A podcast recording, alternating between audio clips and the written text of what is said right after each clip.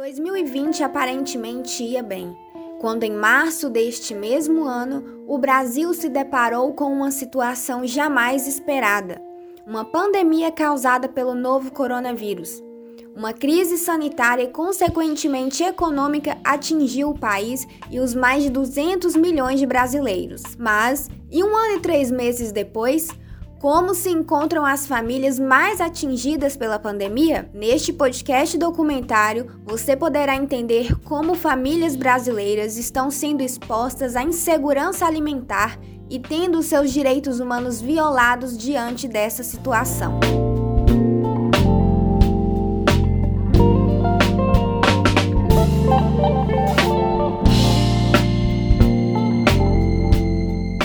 Estudo da Rede Brasileira de Pesquisa em Soberania e Segurança Alimentar Nacional, Rede Pensam, entre outubro e dezembro do ano passado, cerca de 116 milhões de pessoas conviveram com algum grau de insegurança alimentar neste mesmo período. Isso significa que pelo menos metade dos brasileiros enfrentaram algum tipo de dificuldade para se alimentarem devido ao agravamento da pandemia causada pelo novo coronavírus. Mas para entendermos melhor do que estamos falando, temos aqui conosco a nutricionista Beatriz Gomes, que vai nos esclarecer o que é insegurança alimentar. A insegurança alimentar é a falta de disponibilidade e o acesso escasso de alimentos ou grupos de alimentos por uma família.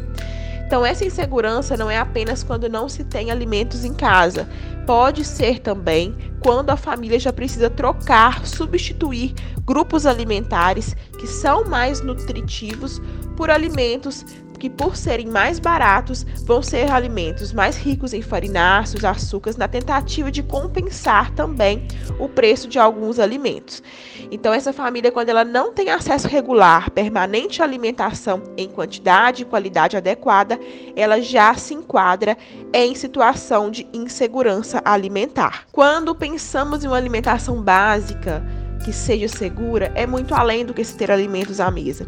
Então é necessário que esses alimentos que estejam presentes na rotina alimentar das pessoas sejam alimentos nutritivos em quantidades suficientes, tanto para satisfazer as necessidades nutricionais de macro e micronutrientes necessários em um dia de uma pessoa, e também que satisfaça as preferências alimentares, tendo assim uma vida mais saudável. E Beatriz, Quais são os riscos que a insegurança alimentar pode causar? Conseguimos quantificar os riscos que essa insegurança alimentar pode trazer para cada família, para cada indivíduo? Vamos falar um pouquinho melhor sobre a insegurança alimentar e os seus níveis.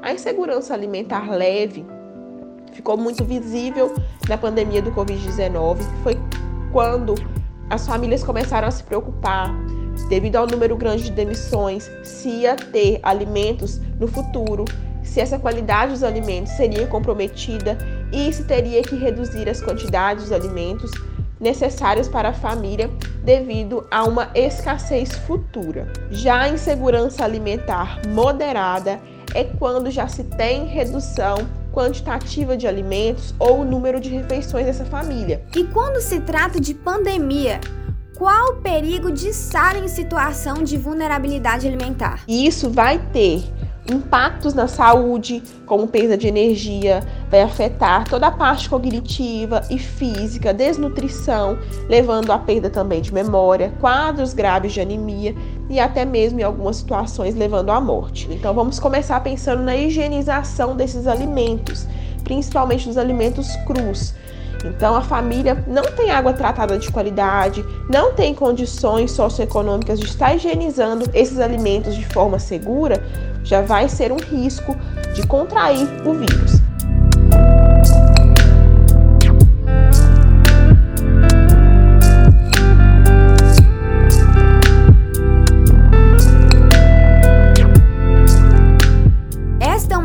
Situação extremamente delicada que milhões de brasileiros vêm enfrentando há mais de um ano. E isto se tornou realidade na casa do Emerson. que mora com mais sete pessoas no bairro Carapina, em Governador Valadares. O Emerson, que era gerente de produção em uma empresa na qual trabalhou por 20 anos, perdeu o emprego por conta da pandemia. Bom, a empresa que eu trabalhava, uma empresa pequena com cinco funcionários, nós já vivíamos uma crise financeira, mas até então, assim, não era a ponto de, de fechar, né? Tava dando para suportar. Aí veio a pandemia, os problemas aumentaram, e o patrão, com pressão psicológica muito grande, acabou infartando e veio a falecer. Um do, dos filhos deles, dele acabou assumindo a empresa, conseguiu aí suportar mais, mais ou menos aí um ano dentro dessa pandemia. A gente até então estava sobrevivendo, mas de dois meses para cá a gente começou a tomar prejuízo. A empresa começou a tomar prejuízo e não estava dando mais para poder segurar. Assim, não foi nenhuma surpresa para a gente perder o emprego, porque tudo que a gente via, a gente estava muito dentro da, por dentro das contas da empresa, dos gastos, da, da, da, da, produção. É difícil porque eu trabalhei lá durante 20 anos. Agora vai fazer dois meses já que está fechado. Eu continuo desempregado. E é isso. Afeta bastante a gente, né? A gente fica com bastante medo. Você teve medo de entrar para as estatísticas das famílias que estão em situação de insegurança alimentar grave? Do jeito que as coisas é, aumentaram, do jeito que as coisas apertaram, eu acho que até quem está empregado está com esse tipo de medo, né? Medo de entrar nessa estatística. A gente já fazia praticamente só para comer e pagar a conta. A pandemia veio, as coisas aumentaram demais, a situação apertou muito e agora desempregado, então a gente fica com mais medo ainda. A família de Emerson é mais uma entre as milhares de famílias brasileiras que foram afetadas de alguma forma por essa crise econômica e sanitária. E com isso, nos vem um questionamento: quem resguarda essas pessoas? Declaração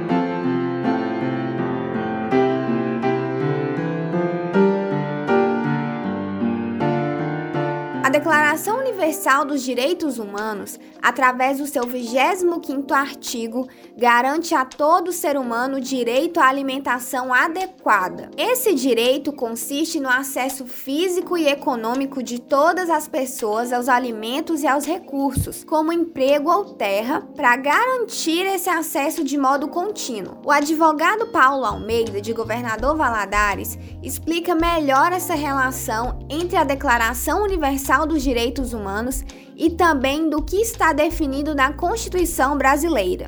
A Constituição brasileira, a Constituição Federal de 1988, em seus artigos 5 e 6, prevê direitos fundamentais inerentes à pessoa humana, como o direito à vida e o direito à saúde. Esses direitos não podem, ou pelo menos não poderiam, ser negados ou privados pelo Estado, devendo este prestar serviço a toda a sua população de forma igualitária e gratuita. Todos esses direitos foram postos em pauta pela situação atual, que, inclusive e infelizmente, já perdura por muito tempo, tendo em vista que o Covid-19 causou uma grave crise sanitária.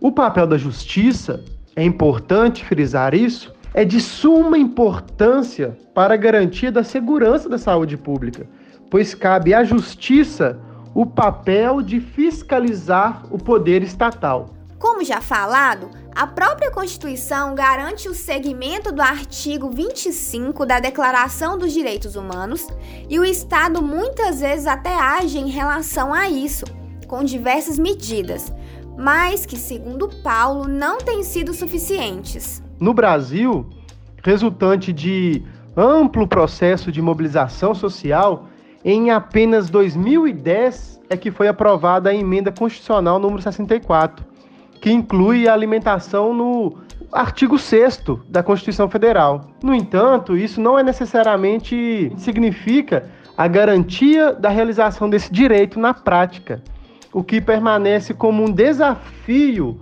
a ser enfrentado, principalmente nesses tempos de pandemia. O que estamos vendo durante a pandemia são famílias passando por dificuldades financeiras, o que, consequentemente, levam a esta, a essas famílias, a passarem até fome.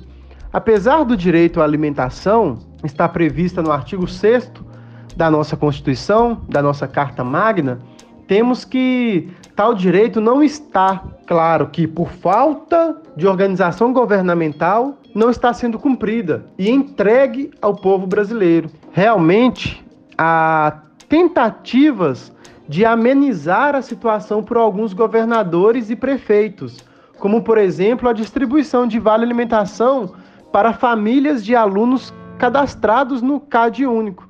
Depois, ainda, veio a lei que embasa a alimentação escolar pelo Programa Nacional de Alimentação Escolar. Porém, não dá para esperar que auxílios possam, por si, conter a vulnerabilidade social de muitas famílias.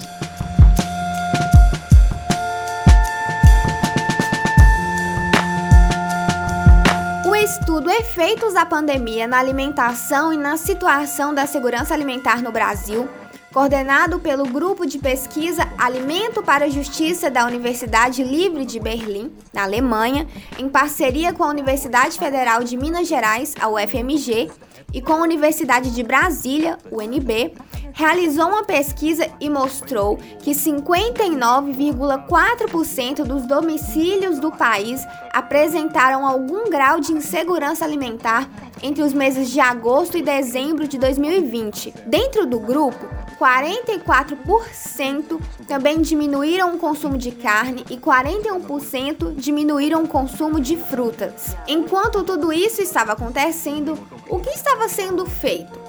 Porque é perceptível que o Estado por si só não tem garantido a manutenção de uma alimentação adequada para essas famílias, o que muitas vezes resguarda e até esconde a incapacidade do Estado nesse quesito são os colaboradores externos, ou seja, aquelas pessoas ou as ONGs que de bom grado se dispõem a ajudar quem precisa. Um grande exemplo é a Cruz Vermelha, a maior e mais antiga instituição de ajuda humanitária do mundo que tem a missão de ajudar a humanidade, seja em tempos de guerra ou em tempos de paz. Em Governador Valadares, a Cruz Vermelha existe desde 2017. E para falar um pouco sobre as ações dessa instituição, neste período de pandemia, nós chamamos a Wilcliane Costa, que é coordenadora da Cruz Vermelha em Governador Valadares.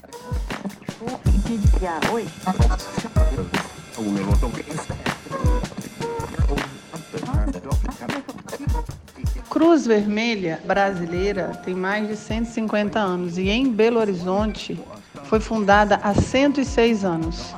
Em Governador Valadares, a coordenação começou no ano de 2017, mas foi em 2020, com a grande enchente, que o trabalho ficou mais visível. De janeiro a março de 2020, a Cruz Vermelha atendeu mais de 13 mil famílias, a maioria delas com água mineral e quase 3 mil famílias com cesta básica, kit higiene e limpeza. Wilkiliane, e quem são os beneficiados por essa campanha? A campanha de arrecadação de alimentos que aconteceu dia 1 a 30 de abril de 2021 teve o objetivo é, de atender as famílias em vulnerabilidade social de Governador Valadares que vivem em extrema pobreza.